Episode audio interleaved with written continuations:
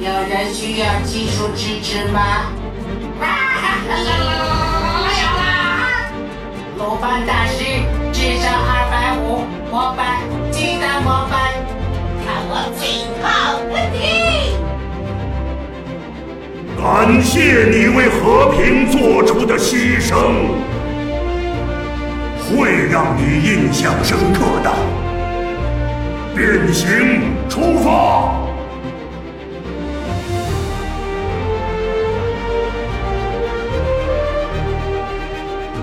大家好，欢迎收听超级游文化，我是恶霸波儿。我是金花，嗯我是野人，我是醒醒，咱们这个保留系列《王者荣耀》嗯啊，这个很久没聊了。今天野哥又尝试新英雄了是吧？听说 是野野哥最近玩什么英雄呢？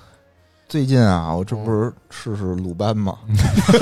鲁班。 这根本就没事，就是完全为做节目似的。 是因为大家啊都在玩这个老头环，没有对时间玩新的，又没玩完，那说节目不能耽误了对呀，对是就聊点这个。来点鲁班，你说的应该是那个小射手鲁班七号是吧？哎，鲁班七是吧？号啊，，对因为我还琢磨了一下，我觉得你不应该玩的是鲁班大师吧？对，因为它对里边有两两个，不能说都叫鲁班吧，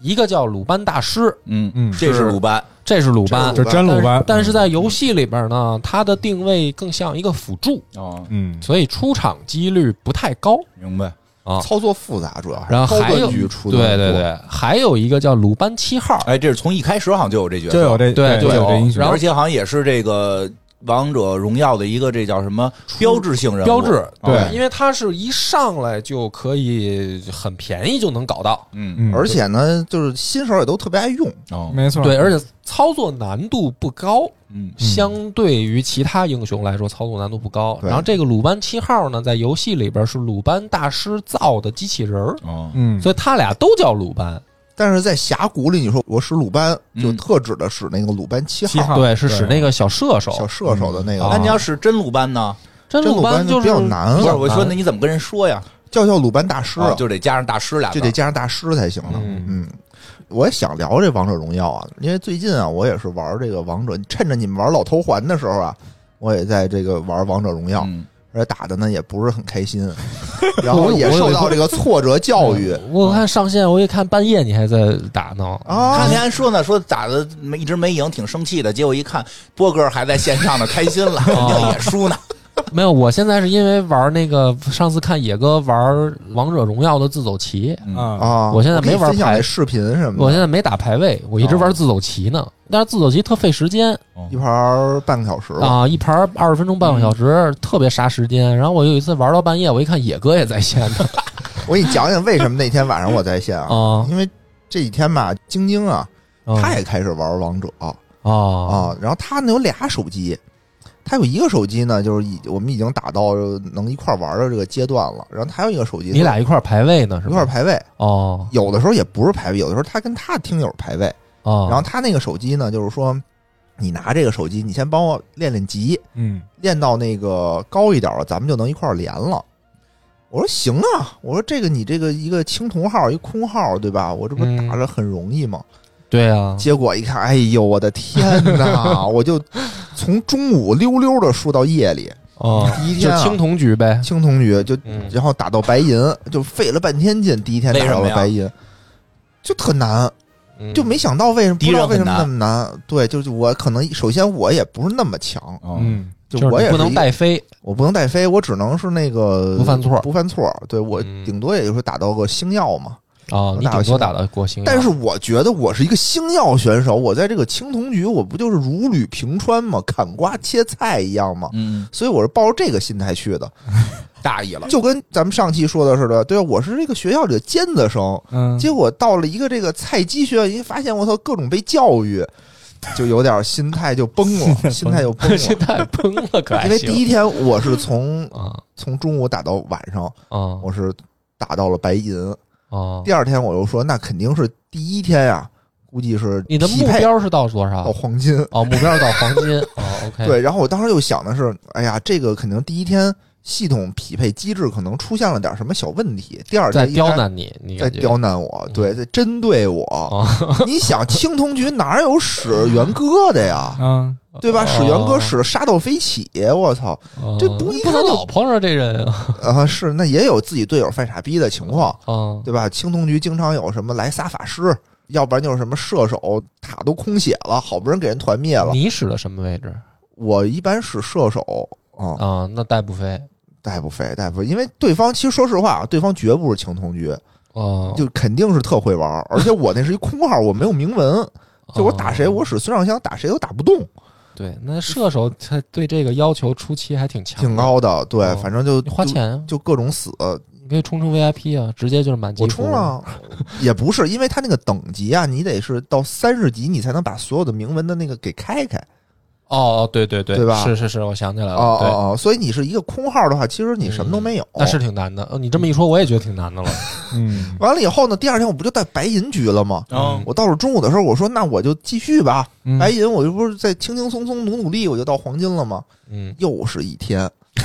又是打到了晚上是一点多吧，然后就晚上就特生气，就赢一盘输两盘那种。为什么一定要用晶晶的俩号？你不是也有号吗？你直接用你的号玩不就完了吗？人任务就是就是把媳妇他儿的那个下任务对，你把我这号打上去，打上去，咱俩一块儿拿这个号排着玩儿啊啊啊！但是呢，我当时也是拍着胸脯说嘛，说这肯定没问题啊，我得证明一下我的实力啊，哦对吧？然后结果呢，他呢就是晚上的时候一会儿说，哎，什么段位了？嗯，就我这正输着呢，他哎什么段位了嗯？我就没好气儿，我说啊也没赢。 然后待会儿他拿那手机跟他那朋友玩呢嘛，嗯就过来跟我说说，哎你看我又赢了，嗯，哎你看我又赢了，我又 MVP，给我气的，啊伤口上撒盐，然后给我气的，然后晚上的时候我就睡不着觉，就都一点多了嘛。其实十二点多我就已经生气，我就扔上不玩了，但我就睡不着，就躺到一点的时候我还睡不着，我就去客厅里，我说不行，我得冷静冷静，再打两溜达把溜达。对，我说那一定是他这号的问题，我得拿我自己的号嗯，打一盘试试，嗯然后打一盘又输了，我用自己的号也不 行。完了，你现在在融入这个段位了，已经。对对对，你融入青铜水平了，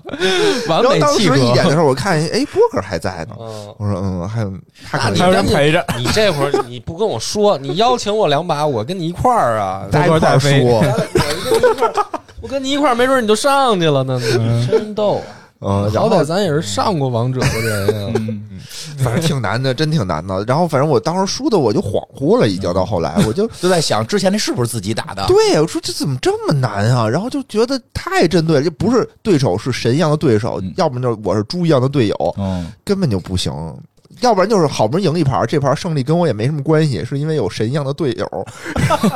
其实那盘也不是很解气，相当于。是我能理解你说这个心情，然后到后来晚上，因为打一天了嘛，就满眼通红，就已经是那种就睁不开了，眼睛就已经就只能哦闭着眼一只眼睛 玩儿。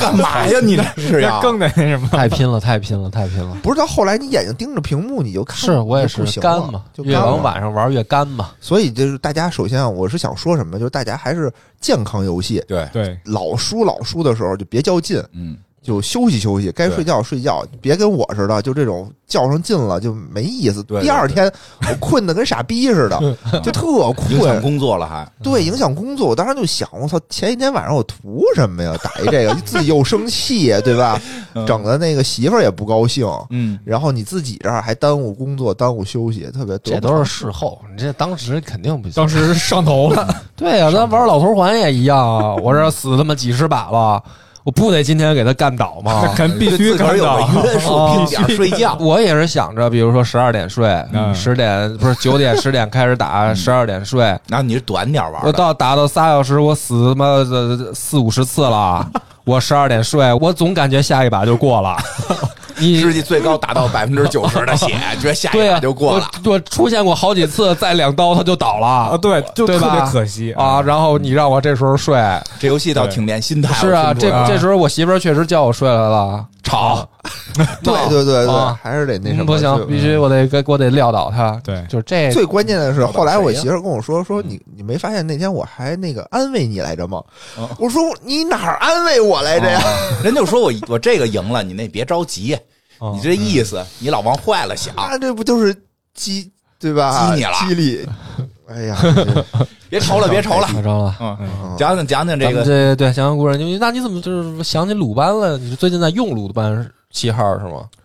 啊，是啊，这个因为鲁班打我很疼，哦因为要我研究研究，我使这个孙尚香吧，对面基本经上常会碰鲁班，就是他是一个射手位嘛，对吧？嗯，射手位基本上比较常见的在青铜白银局啊，嗯，后羿对吧？啊后羿红中、黄忠，嗯鲁班鲁就班这三个，对，对吧？就这三个，我一般就碰这三个。嗯，然后谁最难打呢？就是鲁班，我觉得是最难打的，为什么呀？因为他攻击力特别高哦，因为他不是用这个技能打你，他是靠他普的攻被动，对他被动的普攻打你，就打你特别疼。他你如知果道射手克制关系吗？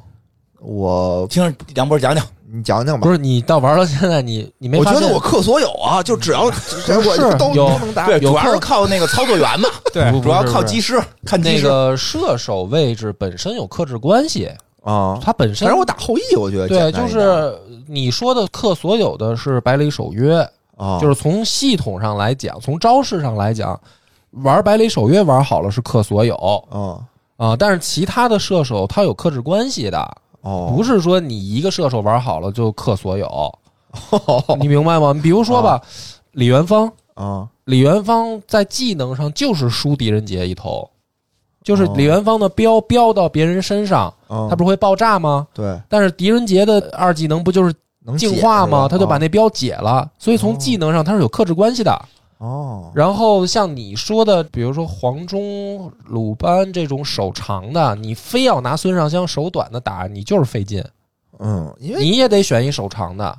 比如说你选一伽罗，可能就简单一点儿，哦，但是比如说加伽罗碰上后羿，可能又难，就是它有这个克制关系啊。明白明白，但其实嗯你比如我打后羿，后羿前期的他攻击力没那么高，我总感觉因为他吃装备，他是后期，他吃对，他是后期，对，但鲁班其实也是后期嘛，鲁班也是后期，也是后期。射手普遍偏后期的多。对，但是他呢也分会员不会玩，要不会玩的你打着他他就跑，嗯，你能一直打他，嗯这就是不会玩的。对啊要会玩呢，就是你打他，他也打你。嗯，然后后，但是要是他跟前你期算嘛，一级的时候，一级、二级的时候对攻的时候，确实我打不过鲁班，因为他技能多。嗯，嗯，鲁班是一个什么角色呢？是把所有的点儿嗯全都加在了攻击力上，哦，他的逃生技能几乎就是零，嗯，就是其他、啊对不逃生，不，逃生。你看其他的射手吧，基本上要不然我有一个定人的能力，嗯对对？吧？我要不然呢，我位移就是有一个位移的能力。嗯嗯他是属于就这些都没有，我嗯所有的招数都是攻击，嗯就不他需要 逃，他不需要逃，就是打死你。嗯，就是到了后期，而且他还是那种 A O E，他的被动还是 A O E 的伤害，就是一嗯一扫扫一片那种。嗯对，对，就是打死你，你甭管谁来，我不死你，肯定我就能点死你，我也不跑，因为他跑不动，他的腿儿特别短。嗯嗯，有人说啊，说那个你新手就应该上来就先使小鲁班，对，为什么呢？就是因为你能感受到，就是对面各种杀你，就想怎么杀你怎么 杀你，你得先练自己能活下来。哦你把这招练下来了，你就能打好了。嗯，嗯，鲁班是应该先玩，如果你想玩射手，你应该先玩鲁班。他不是说练 练心态，是练就是你跟射手对线的时候，鲁班不会很虚，但是你要注意对方的打野位，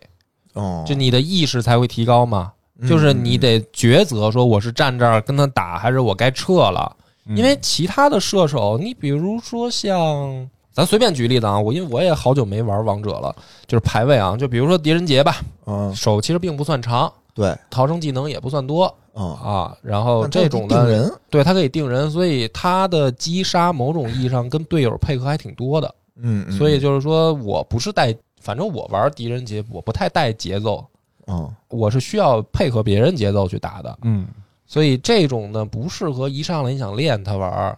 你就玩鲁班就是说你想干嘛，你得抉择好了。是，嗯而且呢，我觉得这低端局老输也有一个问题，就是打的特别没有章法。你比如你到了稍微高端一点，，嗯对就每个人都知道自己该干什么。对，对，对这是低端局这种最头疼的吧？低端局你你比如说有一个大神，他就自己耍去就赢了，嗯，对吧一般打野位玩好了就会有这种效要不果，然呢，就是说大家都特次的时候呢，一般配合配合，嗯高端局也行。你过来，比如你下路吃紧，你有人过来给你支援一下，你也嗯能翻。嗯，没人配合你，就你也不知道，就对，就自己打自己就的，自己打自己的，嗯然后你这儿再怎么劣势也没人管你，你就只能嗯略下去。是是有这个情况，所以这没办法。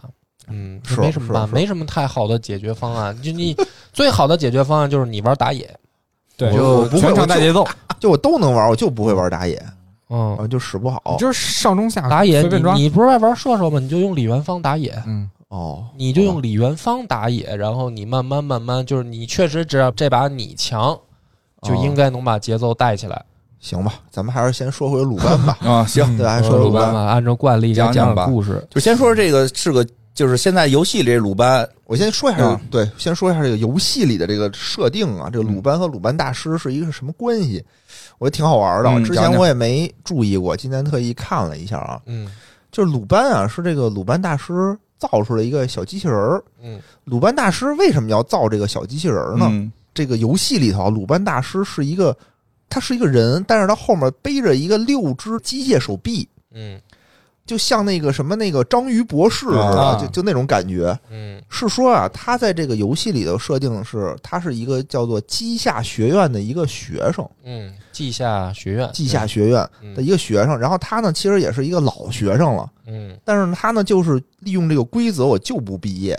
我就在这里头想待着，就想研究，就研究这些叫什么奇巧银技什么的嗯，嗯，机关术机关术术嗯但是机关术还真不是他学的，他嗯啊，他呢这里头说他有一个宿敌，嗯在游戏里有宿敌墨子嗯，在游戏里是个高达呀，是一个高达，嗯是一钢铁侠，啊，对吧？为什么他是那样的呢？嗯就是因为墨子掌握了这个古老的机关术， 他在那机器里头，在机械他造了一机械，他在那嗯机器里头。嗯然后这个鲁班大师呢，就是说我应该是这个机关术的传人，他嗯又不服，嗯他又造各种各样的东西，就是想挑战墨子，嗯然后就老造一些什么机器鸟，嗯就什么反正就各种钢铁的小玩意儿，嗯感觉就像这个手工梗一样，嗯，老做出小东西来，他脑倍儿气，咱脑门儿气啊，什么高达呀、什么的，就那种。嗯，最后呢，他说我就精进了他所有的这个努力，感觉造就是出了这个鲁班七号感。觉就是手工梗要挑战 Tony 的那个感觉是吧？好像希望不大。对，有点这意思。然后嗯他这意思呢，就是说我造的所有东西都是有破坏性的，嗯是因为这个墨子啊，在里头它是一个以和平著称的，啊以防守著称的。他说在里面修筑了这个长安的墙，啊这个城是墨子嗯修的，在游戏里头嗯啊，啊说在游戏里头，然后鲁班大师就想着各种方法去破坏这个、嗯这些东西。他做出来的最后的一件儿，也是他最满意的这个嗯物品，就是鲁班七号。这这个鲁班七号呢，你在游戏里头也能发现，他其实是有自己的意识的。他经常会说一些特别不着调的话比，如呢，嗯比如什么鲁班大师，什么智商二百五，值得膜 拜，膜拜值得膜拜。然后他又是一个嘴特别欠的人，哦嗯然后打死你会说一套特别欠的，什么经过检测你智力不够什么的，嗯，对吧？嗯是他有一招叫做鹰嘴炮，嗯就是那招是能打全屏的哦一招。他在那里头应该叫什么鹰嘴炮发射，但是他说不清楚叫说什么嘴炮发射，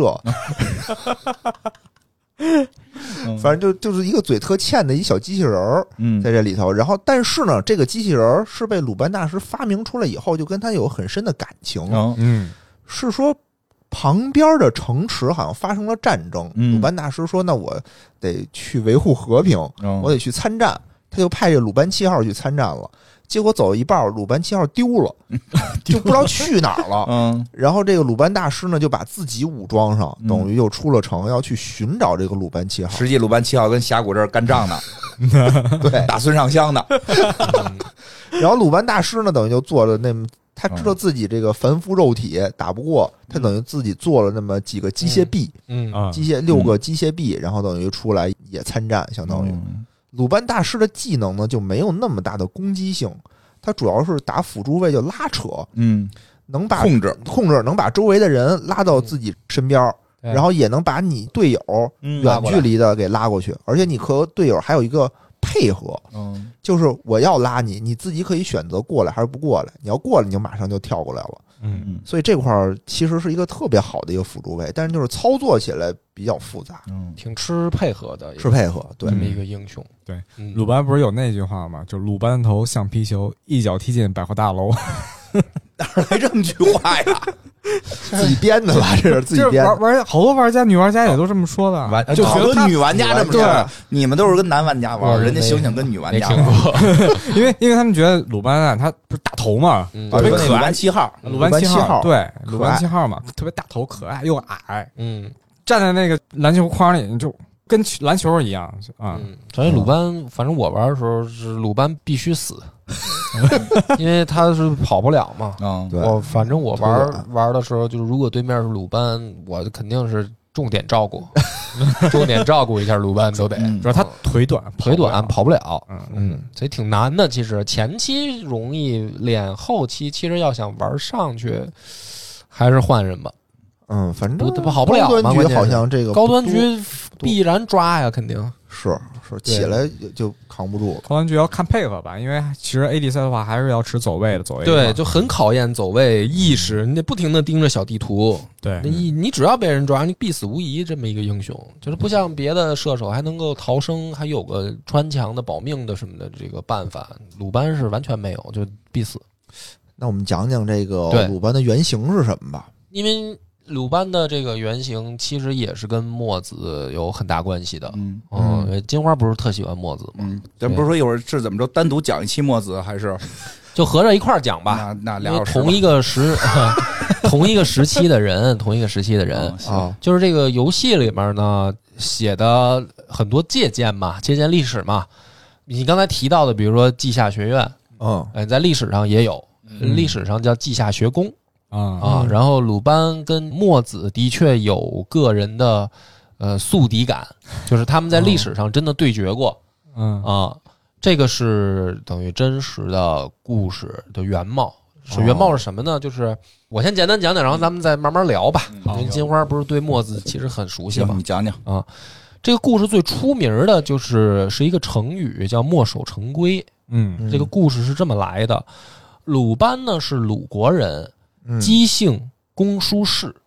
他是在历史上应该叫公输班。嗯，嗯，咱们还学过课文呢，对，咱们有一个课文学的就是这个墨守成规的故事。对对对，那为什么叫鲁班呢？就是因为他是鲁国人嗯啊，啊所以后来呢，大家就叫他鲁班了。其实他真名儿你要叫应该叫他公输班哦嗯啊、历史书上其实也是叫公输班。嗯然后公输班呢，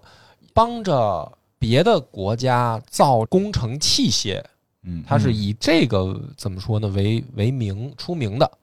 然后当时呢，公输班效力的是楚国，嗯，楚王呢就想对外作战，哦有点要对外扩张的这个架势上，因为春秋的时代，明白，造出了点新的武器嗯，对春秋的时代，因，F 为三十五得好好用一用因为就是要打仗，就是争霸 嘛，啊嗯就，是啊对霸主嘛，就是我得嗯打赢你嘛。是那么鲁班帮楚王造的这个当时的先进兵器，确实是做到了战无不胜，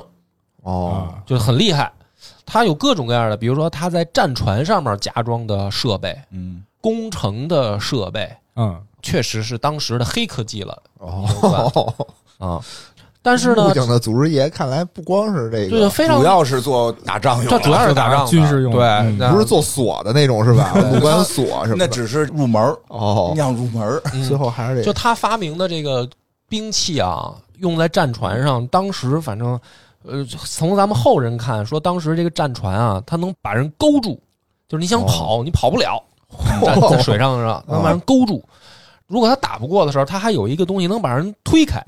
哦，就是你想追你还追不上。啊这是水上作战，就是属于黑科技了。嗯明白那就是说，你想打你就能咬住敌人，你不想打你就能顺利撤走，哦这就很厉害嘛。然后还有工程器械，比如说云梯，据说就是公输班发明的云梯哦啊，哇就长梯子啊，那不是长梯子，它是那种带轱辘的哦车，啊，啊大哭啊对，带轱辘的车，然后是可以推着走的。然后它这个等于车上还有盾牌，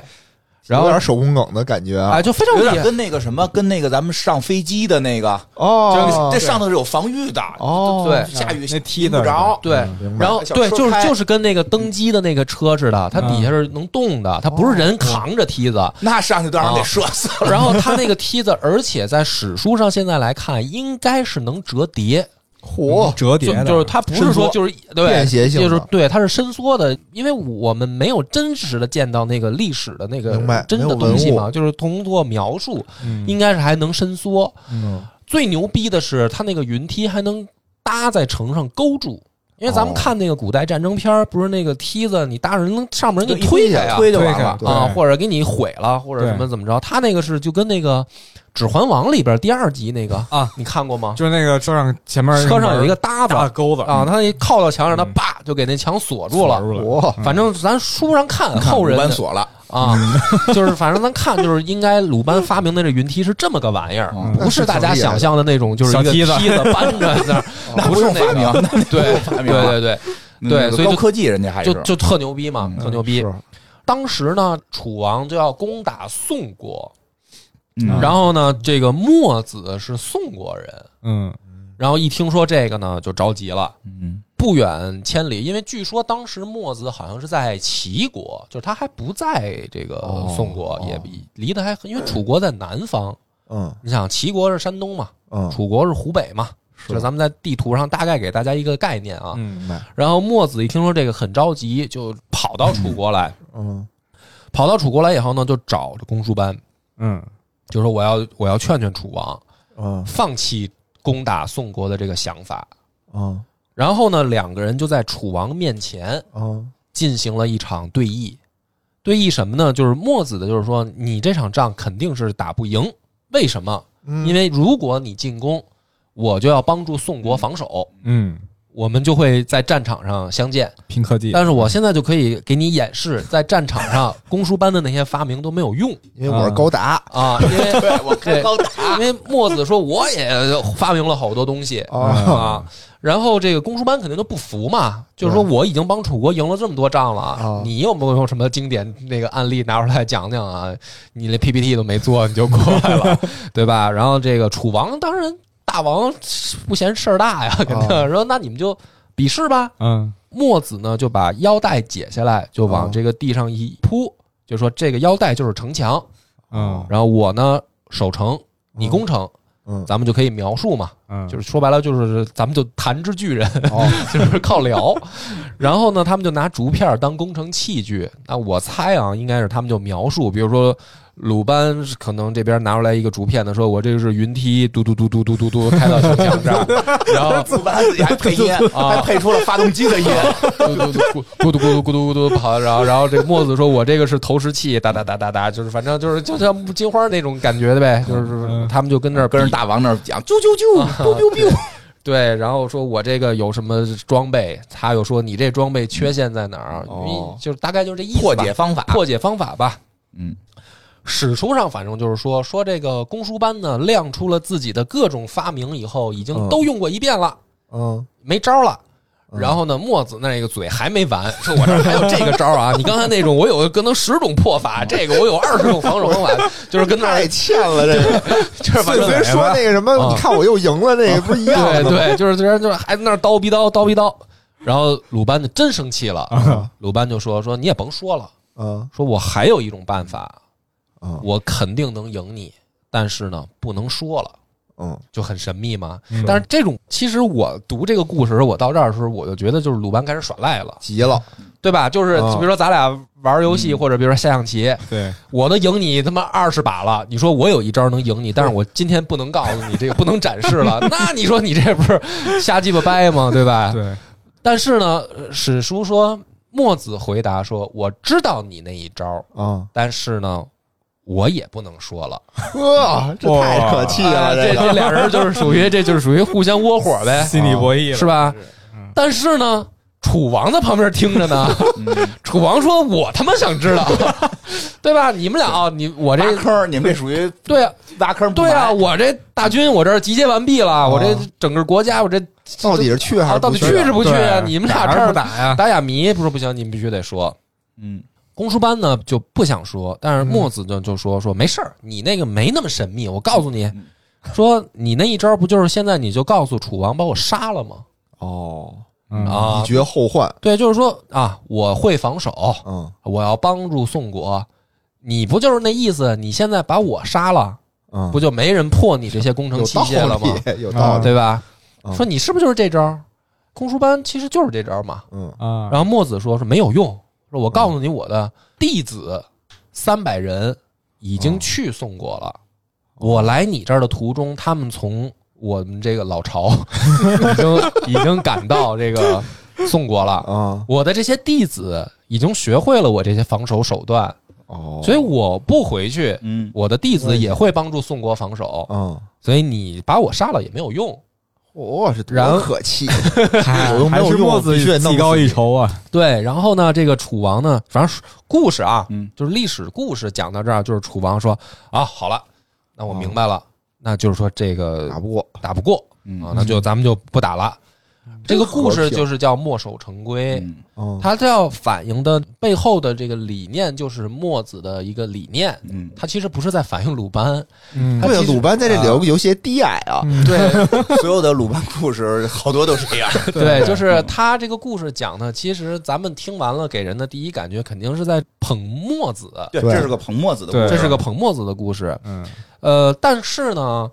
咱们讲这个故事嘛，尤其是我我要讲的话，我得给你翻翻案。哦，嗯、某种意义上来讲，听起来墨子占了便宜，嗯实际上从那个时代来看，墨子是失败的。嗯，为为什么呢呢？为什么？嗯、他是这样。我们刚才你提到的那个稷下学院，在历史上不是叫稷下学宫吗？嗯嗯，墨子出生的那个时代，出现了一个现象，就是我们现在所谓的呃士，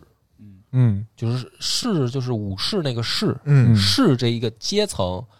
那么这个阶层呢，很多在春秋战国时代呢，嗯，它被我们想象成了所谓的自由人，就是它跟传统我们理解的贵族不一样。嗯是可以不是贵族出身，就是在春秋战国的时候有很强的这种阶级的概念。自由人就是自由职业者是吗？那么，对啊，你比如说，如果你是一个贵族，嗯那么你出生了就决定了你的身份。比如说，你的这个老爹如果是，比如说如果是公爵，那嗯，你将来大部分的，就是很有可能你也是一个有封地的这个贵族，是个爵，对吧？？嗯，但是如果你老爹是一个平民，那你大概率你也就是一个就是平民了平民。嗯这个是春秋战国时代的一个特点。但是到春秋末，尤其是到战国的时候，出现了一个现象，就是我可以试图改变自己的身份，靠什么呢？靠学习。那会儿就行了。可以，春秋到战国，由春秋末开始，一直到哦战国末，哦出现了这样一个阶层，就是我哪怕是平民出身，嗯我可以靠学习改变我的命运，然后我去找一个国家当官儿啊，嗯啊。那么这种人，我把他称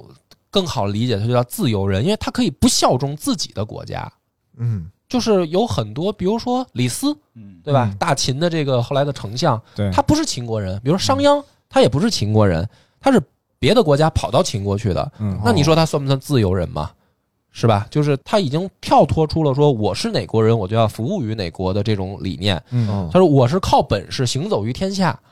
所以在战国的时候，就是特别出名的是战国四公子：嗯平原春申、信陵、孟尝。嗯平原君、春申君、信陵君、孟尝君。战国四公子呢，就是说他们仰视，就是我哦养了广这招些人门客仰视，各个国家的人都有。嗯所以他们很出名儿。所以到战国时代，这个士相当于发展出了一个阶层，他明白不是贵族，他比贵族低，嗯，但是呢，他又比平民要高，嗯嗯因为他知识分子。对。嗯对吧那么墨子的这个时代呢，他处在变革在产生的一个过程当中，嗯就是刚刚开始产生这种变革。嗯这种变革的意味着什么呢？从龙生龙，凤生凤，到我可以试图改变我自己的阶层。够早的，咱这个墨子就他就处在这样的一个时代嘛明白？啊。那么在春秋战国的时候呢，呃，是有两个标志性的地方作为士这个阶层产生的标志，一个就是稷下学宫，嗯还有一个就是鬼谷。啊哦就是稷下学宫跟鬼谷这两个地儿是向普通老百姓传授知识的两个我们在史书上能看到的地方。嗯嗯嗯那么这两个地方呢，其实，在历史上，大家因为我们作为后人啊，我们回过头去看，都觉得这两个地方好牛逼，对吧？因为你想，比如说鬼谷吧，鬼谷出过孙膑、庞涓，嗯出过苏秦、张仪，你就感觉这个地方，我操，这个是一个既出外交家又出军事家，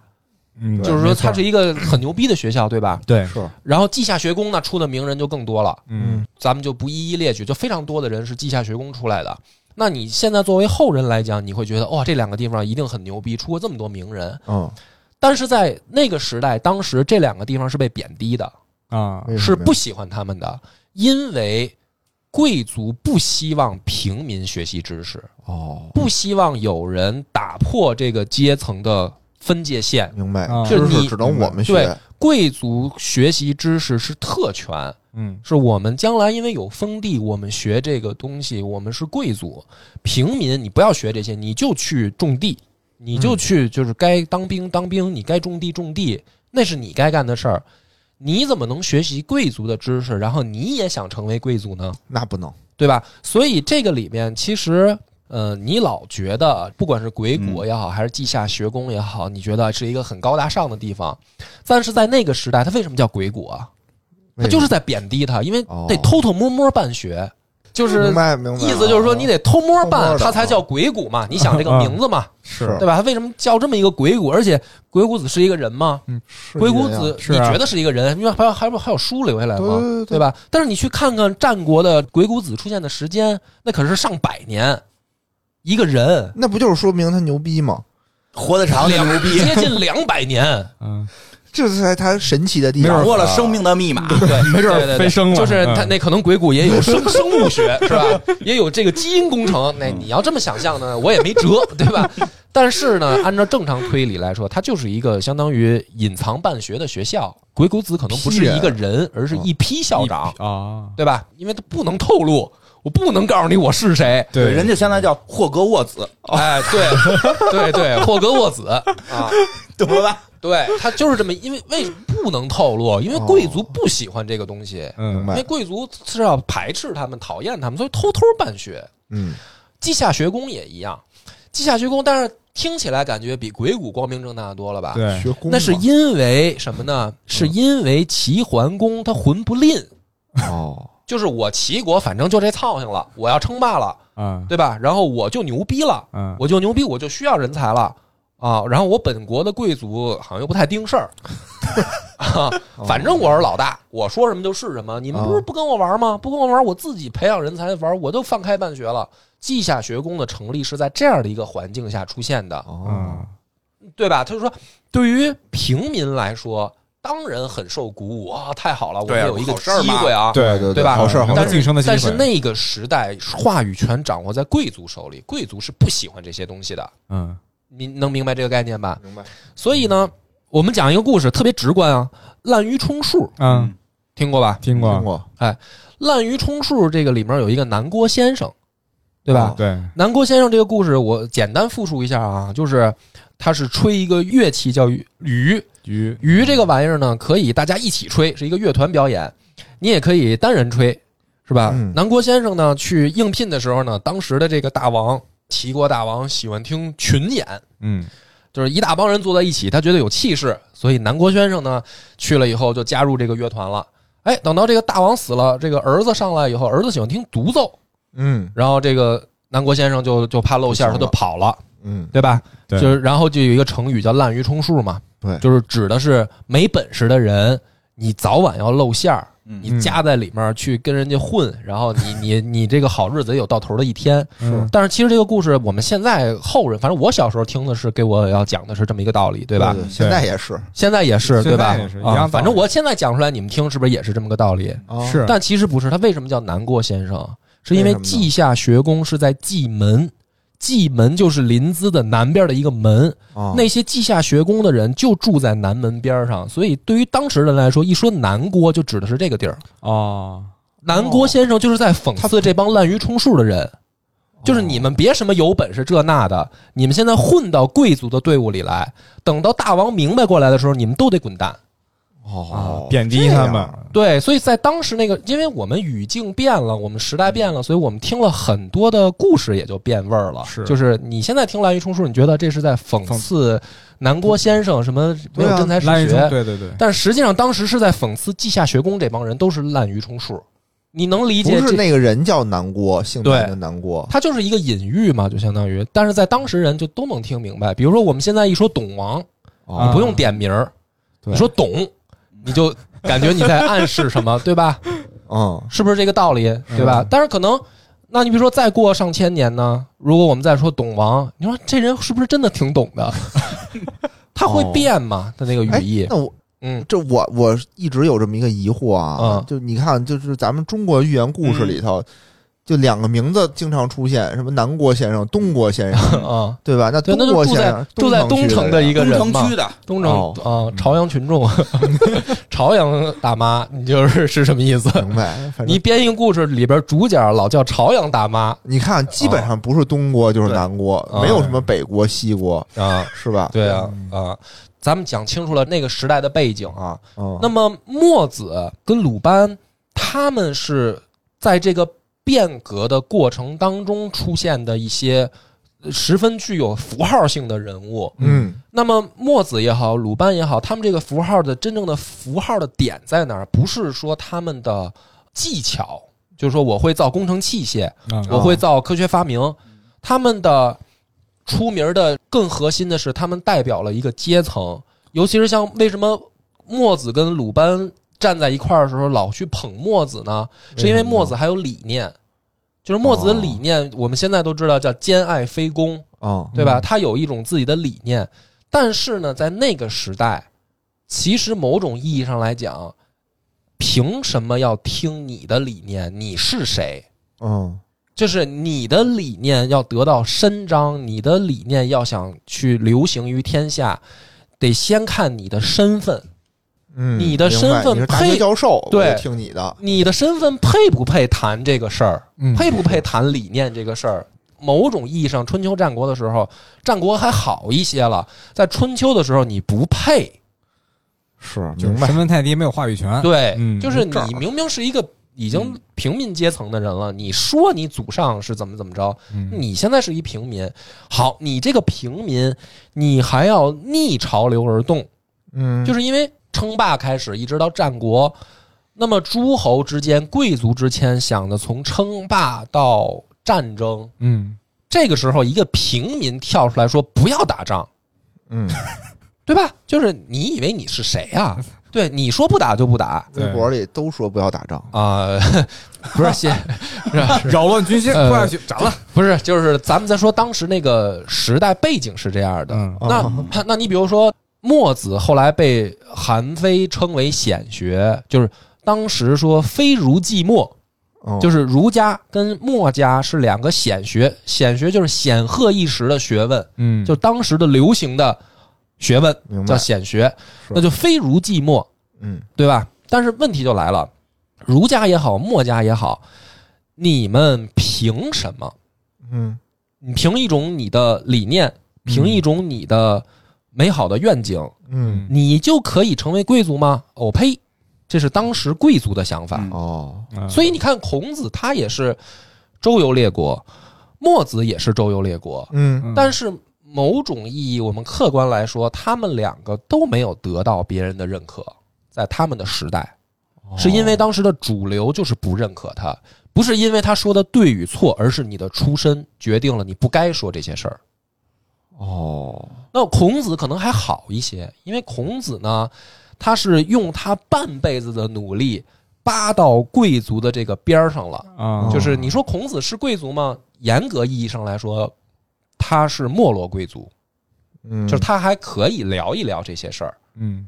啊。这个是严格祖上是贵族，对他是吧祖上是贵族，然后他呢也被人家当做贵族一样对待。哦，嗯，他说我要吃肉。是吧？我要 听听音乐，吃肉嗯啊！就是为什么他要表达这个嘛？因为贵族才吃肉嘛。啊，就是所以你看，孔子说我要吃肉，不是说他馋，他是说我是一个贵族，这样明白然吗后？我也给自己哎，那会加儿上这个那会儿标签平儿民吃不了肉吗？对啊，吃不了啊，嗯对啊，吃不了啊，啊、所以说孔子是用他半辈子的努力，其实要告诉别人一件事儿：我是一个贵族。嗯，嗯，然后你们再听我要说什么，他是这样的一个逻辑，你明白吧？嗯嗯但墨子呢，就比孔子更激进，嗯，他就是我就是一个平民啊，我还鼓励大家都不要这个吃肉啊，哦，我们平民站起来啊，我们就应该破衣，不能叫破衣，我们就应该艰苦朴素，我们就应该穿打补丁的衣服，然后致力于劳动，嗯然后我们站出来替各国奔走去做事儿，平民就应该站起来。那么对不于当挺对的吗？我们现在的人听起来啊对 对呀，我们现在听着对，就那会儿贵族那会儿贵族对不答应有封建思想，对明白嗯贵族的想法就是说，这谁呀冒出来一个？要不然我喜欢墨子呢，就要替老百姓说话，替劳对动呀劳动者很重要，是对是你得是老百姓里边工作的，替劳动人民站台。嗯，嗯是，，对。那么，所以从这个角度，我就回到我刚才说的，大家听起来以为墨子跟鲁班两个人，墨子赢了，嗯，实际上在贵族的眼里，这个故事一点儿都不光荣。就是嗯你看，平民跟平民自己为我们谁给我们效力吵起来了，啊，你明白吗？就是他们两个都是打工人，哦打工人为了竞争职位还卷起来 了，在贵族眼里，我 在我哎我这么说，是贵族愿意这么看，但是我作为一啊个、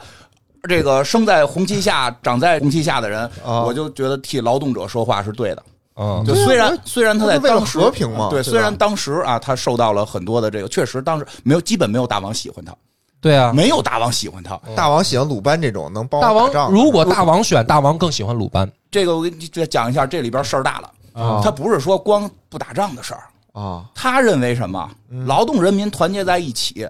哦，我们你有们力上量嗯面是你们的贵族，我们劳动人民、是我们劳动人民团结在一块儿，我们有聪明的智慧，嗯这个国家是我们的，这个世界是我们的。啊他真的有这种思想，他成立帮派，嗯，对他，的帮派全部都是这个劳动者。嗯就说我的帮派里边谁牛逼，你去那个国家做这哦个大夫，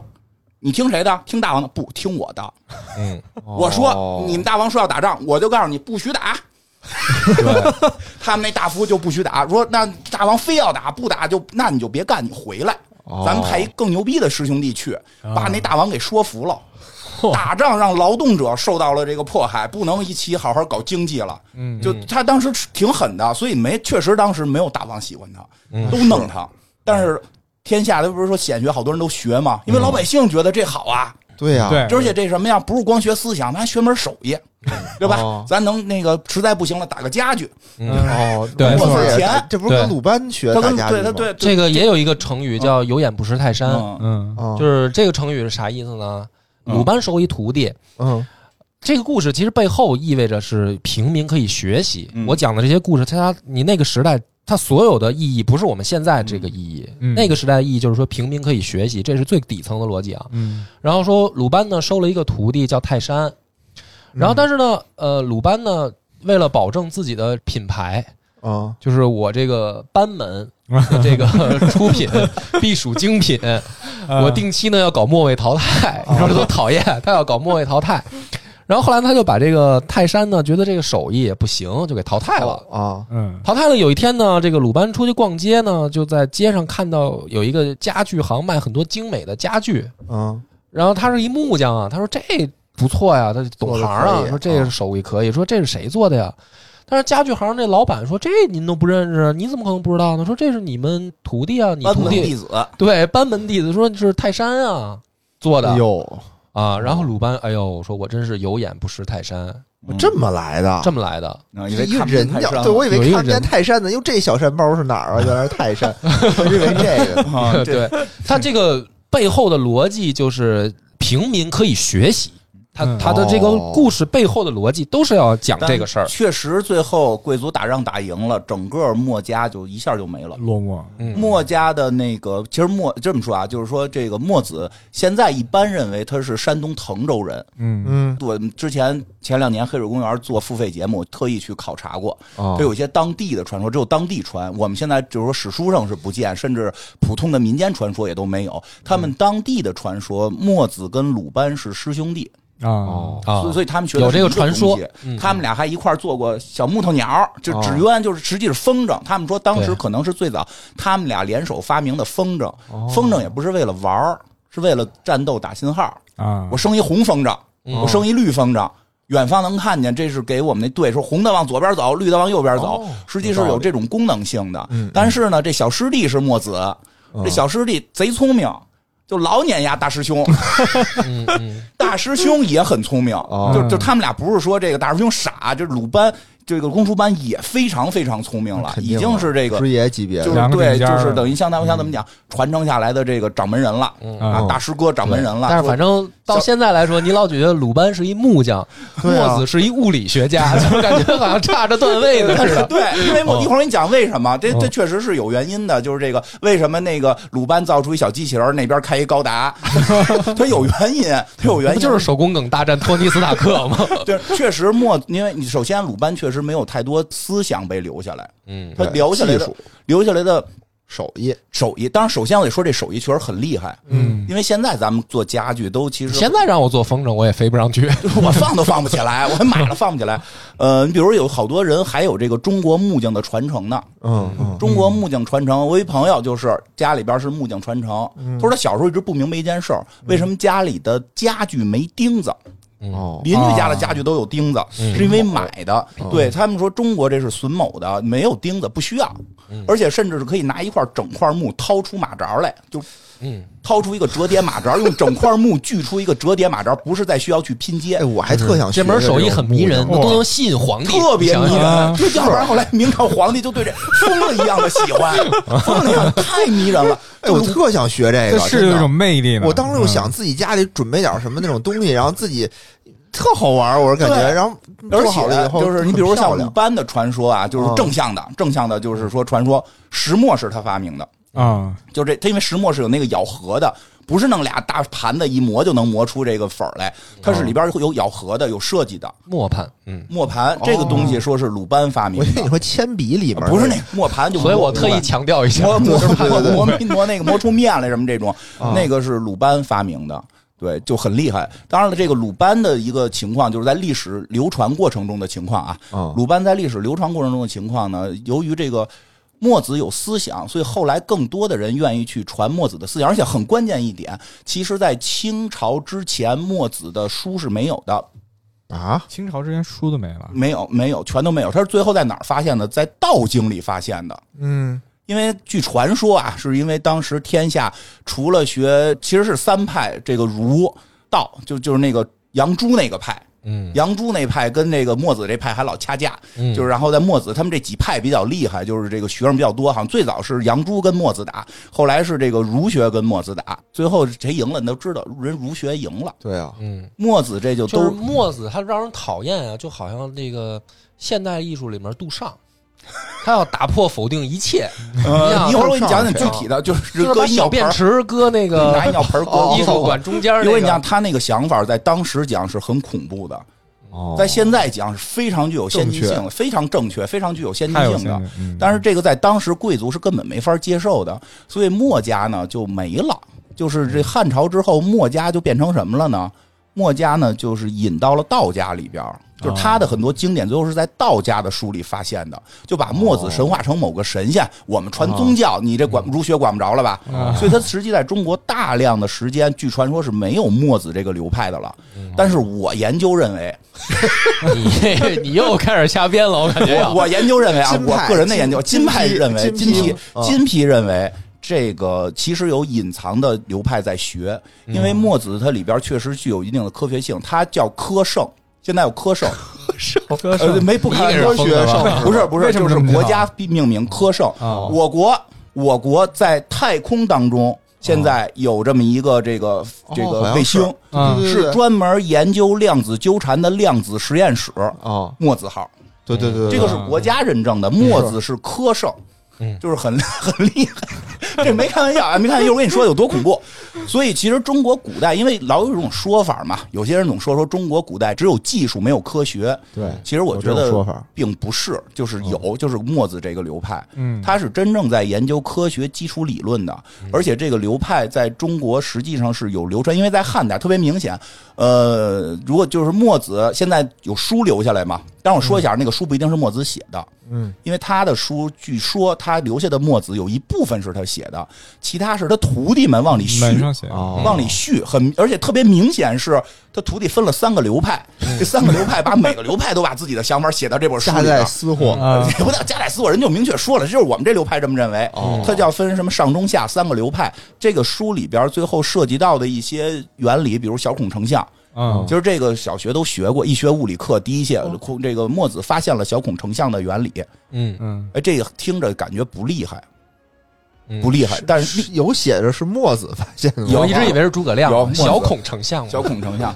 小孔成像知道吧？就是中间那个挡着，中间一我知道点知道然后这边的影子到那边是倒倒倒的。的，但是在《墨经》里边已经明确的写到了，啊说这个光如箭，就射出去的箭，沿啊直线传播，下边的沿直线过小孔到上边，上边的沿小孔到直线到下边。啊，厉公元害，哎，这厉害吧？这两三千年的人，中国人琢磨出来这个啊为什么小，就是说，如果我们只发现了小孔成像，哦这是一个现象，嗯记录就完了。它后边是有推论的，它的推论是光沿直线传播。嗯然后他进一步说，那凹透镜、凸透镜不叫不叫透镜了，凹面镜、凸面镜，哦，这个传播就会变。嗯嗯，然后中国根据这套理论，它是这个中国古代就出了一个镜子叫透光古铜镜，嗯这是号称中国古代铜器三宝。对其实另外两个，一个叫曾侯乙编钟，另外一个叫这个喷水鱼洗，就是一搓那盆，哦我知道呜就就就啊那个嗯自然博物馆都有有吧？复刻品，有复刻品吧？对对那对个是共振。对嗯这个透光铜镜是怎么回事？这就是靠墨子这套光沿直线传播打到凹面镜、凸面镜上的反射不一样嗯研制的，根本没透。它是在镜面做了那个。曲率就是做了曲的这个弯曲的这个效果，它磨得特别细，让你看不出来。然后通过弯曲的这个光线衍射，能够打出一个图形，然后背后雕这图形，背后雕的跟你这前面衍射出来的一模一样，然后让人以为是透的。啊，哇，就是拿光一照这个镜子，这镜子往黑墙上一打，哎，上头带纹儿，但是这镜面没有，这纹儿在这镜面后头，铜的怎么透过来的？嗯，对呀这，特神。其实他是利用了这个墨子发现的这个光沿直线传播，然后打到凹面镜、凸面镜上有变化等等，这个研究出来的。嗯，这个很厉害，他特别科学，哦而且再往下比较厉害的啊。他还说过对于力学的研究，他认为他研究就都是在《墨经》里有明确记载的。他认为重力，就重是一种力，是这个地球在抓我们。嗯，哇他们不知道是地球啊，它就是大地有一个给我们向下的力，哦但是他研究出来的，而且他也研究出来，超越牛顿超越牛好顿几千年，人这个是这么说啊，不能说超越牛顿，因为牛顿那个被苹果砸一下，这是个假故事。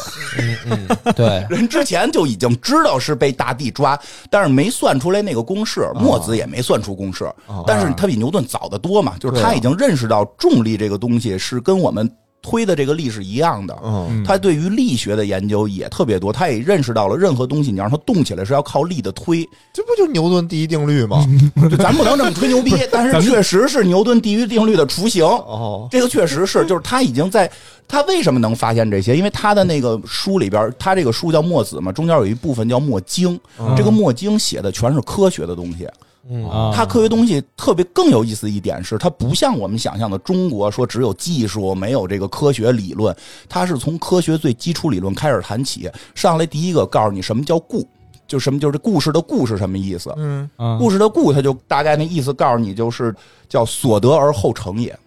就是说有前头有个原因，然后后边出一个结因果果，因果律。所以我们做什么，就是我们这本书里边讨论的问题，一定是前因后果的因果关系，一个东西导向另一个东西。嗯啊，现在咱们听着好像觉那得这他就否定了量子力学，对，就直到量子力学， 哎，直到杨氏双缝实验。为什么杨氏双缝实验好多人崩溃了？因为它否定了物理学的根基就是因果律。哦，对，嗯因为我在量子力学之前，我们学的一切东西都是因果律。嗯，他其实，在墨子时候就已经提出了，就是我们必须得有因果律，你不能说这有一神仙。小孔为什么成像？因为神仙说这道着，对吧？他一定是有原因，因为他会借东风，他得有原因。这原因怎么来的？我们得去研究。他这个思想确实很先进，而且更厉害的一点，他提出了一个东西，就叫端子。啊，这是什么玩意儿啊？端子，他这端子大概意思啊，我这个没记，大概意思是什么？他就是说啊，在这个有一个东西没有厚度，它是形成万物的本源。嗯哦哇什么东西？就是就是一维的点，啊，就是这个点，它认识到了，就是有一个东西是没有厚度的，而且他后来就说说有一个特别著名的一个辩论，就是这个名名家名家会师还是公孙龙那说了一个，就是说一木木棍的啊咱们今儿砍一半儿，明儿剩下这一半儿再砍一半儿，剩下一半儿再砍一半儿，永远砍不完。你不觉得这事儿很奇怪吗？后来墨子在他的这个就不是这个肯定不是墨子说的了，因为。这个事儿发生在后来，就是说这是墨子的弟子们后在这个墨子的带领下，后来继续研究，研究出来了，说为什么？他说这个叫之前嘛说的叫一尺之锤，日取其半，万事不竭。后来墨子给的结论就是墨子这本书里给的结论，应该是徒弟说的了，叫非半佛那则不动，说在端，就是说啊，你砍到一半儿的时候，有一刻你砍不动了，嗯，为什么？你砍到端子了。嗯啊，这就是量子，就是吧就是原，其实就是原子，它跟古最小的希腊这种提出来，古希腊当时不是提也说，我有一个东西就是切不动了，构成万物本源是原子嘛。嗯对，所以其实那个时候，墨子在讨论这些东西，啊，哇，太先进了，这个非常近，而且他去提出来了时间概念，嗯，时间概念、空间概念，就是这真不是瞎说八道。他的这个书里边会提到，就是时间是这种运动的，就如果没有时间就没有运动嗯等等这些关系。当然了，很基础，就是我们也不吹牛逼，说他发明了什么万有引力，发什么比牛顿多多少钱没有，因为没出公式。啊，因为他并没有 他并没有导出公式，但是他研究出了，就是说在向科学这条线上再开始。就是中国的科学的这个科圣，就鼻祖嘛，就嗯他再往之前可能还有，但是说没记下来，就以他为开端，就是这条线一直有。对，这挺厉害的，挺厉害真的的。但是他这个倒霉对就倒霉在我认为他不应该谈政 治， 你知道吧？但是在这种情况下，他必然会谈政治，嗯，为什么呢？因为他认为一切是有因果的。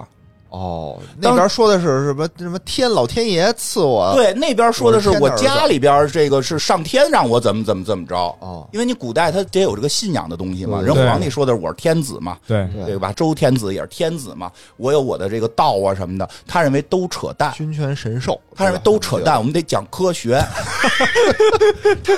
所以他在这套科学，就他在这套这个因果关系里边，他就说，那我往下讨论啊，我往下讨论，如果因果关系，我必须有前因有后果，而且我认为一切不是有一个神，但是但是他比较有意思，后头他他信鬼神，啊他个人信鬼神，但是不信命。啊，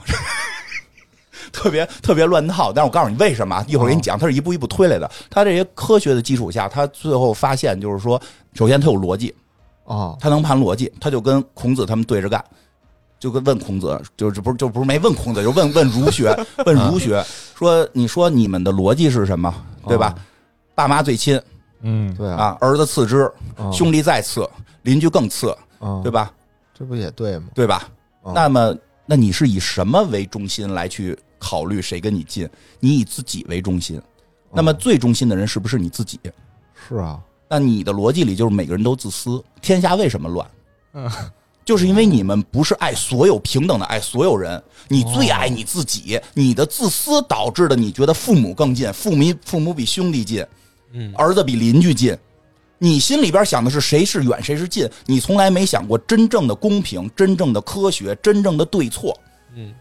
哦，啊这这这这大王八肯定不干啊呀、对 呀，不是他这个不光是大王不干，要不说为什么老百非姓也不干非儒即墨，就是他要他要打破别人学派的东西嘛。而且墨家是尤其的激烈的一个学派，我觉得啊我的观点跟金花不太一样。嗯我觉得它不成，不光是因为怎么讲呢？什么太先进的这个问题，什么老百姓的这个有多超前，不是超前超不超前，他谈政治，他的最根本的问题是什么呢？那个时代的所有学派，他们最底层都有一个起因是天下已经大乱了，我们该怎么办？嗯，嗯，就是所有的百家，什么这个学派那个学派，它最底层要解决的一个问题就是，我们在一个大争之势的时候，我们怎么办？嗯，天下已经乱了，嗯光孔子说：“哎呀，礼崩乐坏了”，光叹息是没有用的，我嗯要改变它。所以每一个学派提出了自己的治理天下的一个药方儿，嗯，他开出了自己的一个诊断的这么一个呃处方。嗯，儒家开出的主主张就是我们要克己，我们要复礼，对嗯，那我们要追求君子的这个做法，我们要让国君先实行仁政，就是他是这一套他的药方。他说天下乱乱，我们怎么办？对吧？那么道家的办？对我们怎么办？我们不能就这么乱下现在去，这这么么乱杀下去该怎么啊！办我们要结束这个乱世的话，应该怎么办？嗯儒家给了这么一个药方，道家的药方是乱我就随它乱，嗯我们不要去干扰影响，我们就顺其自然。你人就应该顺其自然市场经，济因为对吧？大啊完全的市场经济啊就是因为大道天道就是顺其自然，就是让规律自然而然发生。嗯这个时候，任何的学派就都是狗屁。嗯，就是明白你都是在你用你人的智慧想去影响大道，你怎么能成呢？你成不了嘛，对吧 我觉得？这因为天自有其道摆烂了 是啊，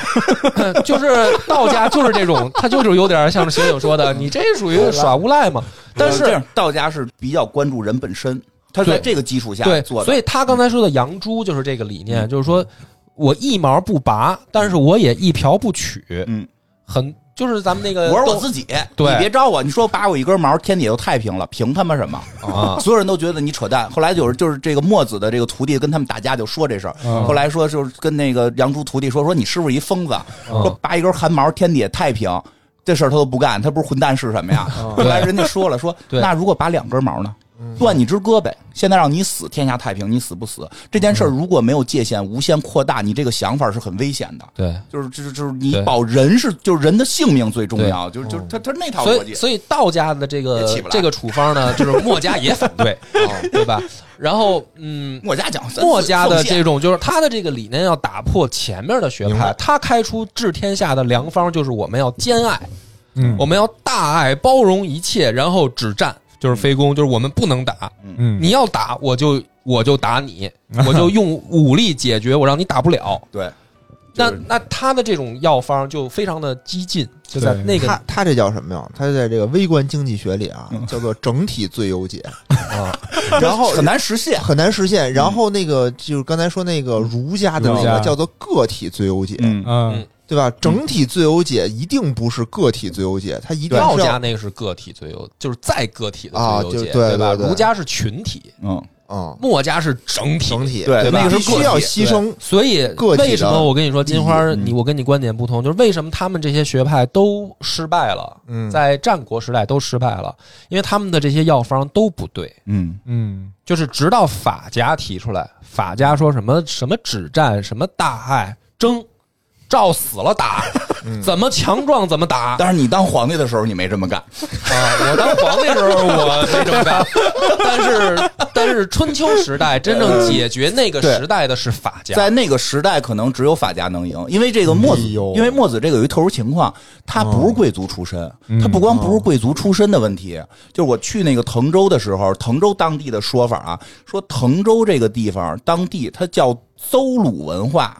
它原先那是一个叫朱篓国，那个朱字儿是一个这个绿红色的那个朱，旁边一耳刀，然后这个哦字儿写着写着写成邹了。写成邹了，他们就根本就不是中原的那个，就是周天子那个文化体系下的，哦，啊，他们的那个祖上是叫西仲，是中国最早发明车的这个人。嗯哦他们那个地方一直流传着就是做手艺，为什么墨子、鲁班说都跟那儿出来手艺特好啊？哦他们那儿是本身就是这个中国古代这么一小科技发发明地，他们那个地方也没有什么国王，他们本身是一个相当于一个部落联邦制，啊就各部落。你想那个那会儿说这个齐国封过去，说封山东，现在觉得封一副地儿。啊哦其实那个姜子牙他们家就不是亲戚，嗯封你过去是那地儿不太富，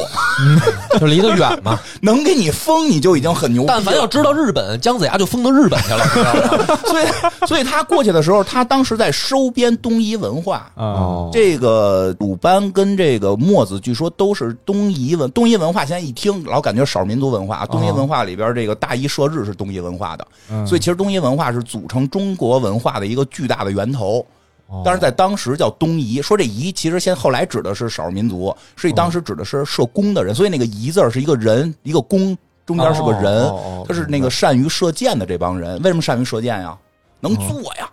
嗯，哦这弓对，箭它不是个发明吗？你得有这技术，你得有这技术，要不然要不然他们这周天子打仗扔学石 头，这不对呀、啊血什么血流瓢杵，拿一木头棍子就上了。我们这边头我们这边有狐皮筋子能射箭，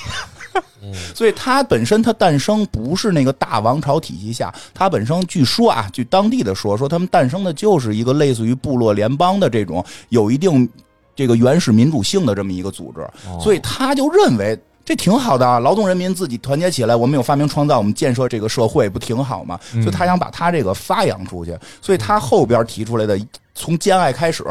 他叫兼相爱，交相利，就是咱俩好、啊，咱俩好，就是我跟你也好，我跟你好，我跟你们都好，嗯因为咱们都是人，我怎么表达好呢？对吧？给你钱，啊就别他妈瞎说，我特别爱你，嗯，你发个一三一四，啊嗯实际点儿，就是嗯实际点儿，就是钱， 所以他们这个特别被儒学鄙视。嗯后来儒学问呢，说你爸爸跟别人爸爸在你眼里都爱是一样的，你不哦就是没爹吗？嗯你就是缺爹少娘的禽兽嘛，就是就说他们。但是他这个呢，就是所以他他有这个 然源头，后就儒家就出现了孟子，嗯，知道 吧？就反正骂他就是们。就骂他更狠，啊就是孟子 这就是这你骂我，我你骂逼， 就是就就骂回去呗。 他有孟这子 个是这么出名的是吗？，对，孟子比孔子是更激激进进的，更激进一点嗯哦啊所以他们是有那么一个源头，他那个源头下，他就容易产生这种。他后来就说什么呀？就是这种兼爱科学有前因后果。那什么是前因，什么是后果？我们想让国家变得富强，嗯我的前因是什么？他提出了一个就真正能解决这个世界本源、这个社会的前因。但是，就如同梁波说的，在那个时代，这个药方是没用的。嗯，什么呢？什么呢就说咱们选谁牛逼，谁有本事谁当天子。这怎么选呀？他没想出来，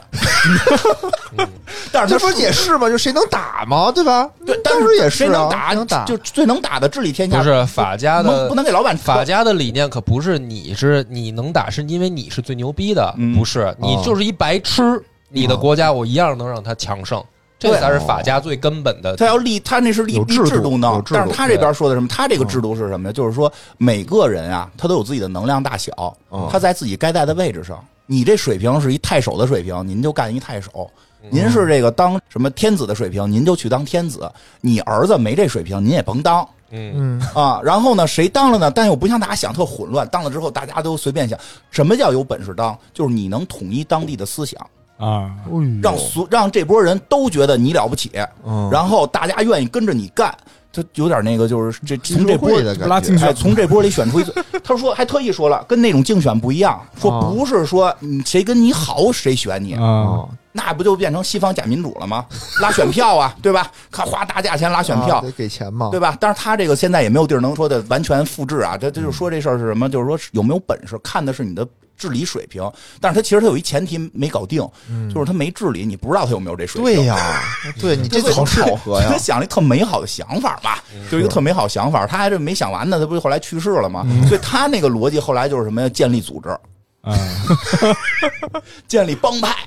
就是有人说他是最早黑帮也不为过啊，也不为是过。啊有点那组织个，他建立组织，我是大还是还是一丐帮，主要是就是还不没钱是吗还不提，这不是我没钱，我跟你说，理念很好。但是如果我生在那个时代，以我的性格，我不加入墨家 肯定不加入，我肯为什定么呀？穷啊！就是你这没不钱破衣拉撒的，跟丐帮似不是，的。他不是真穷，不是真穷，而是说每一个人都要劳动。对啊，哦，就是说，我现在，你比如他，他现在是我们本来也劳动着呢，他是这个组织的大哥，嗯，但我也要下地干活，